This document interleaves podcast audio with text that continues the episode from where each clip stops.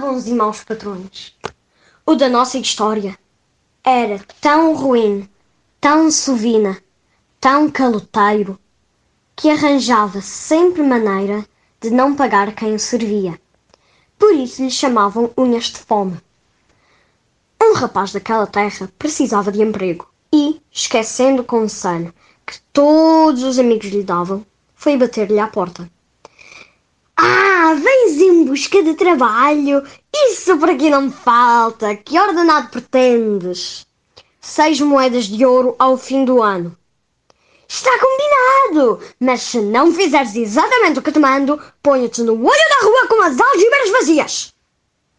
Na manhã seguinte, deu-lhe as suas ordens. Vais só varrer o largo em frente de casa.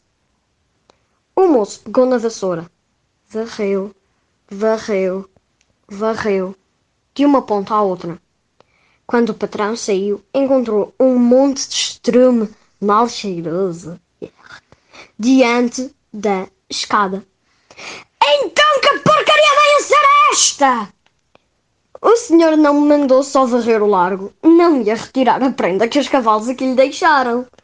Mais adiante, também não te as prendinhas dos cães rafeiros. Tenha cuidado no aspiso, que posso sujar os sapatos.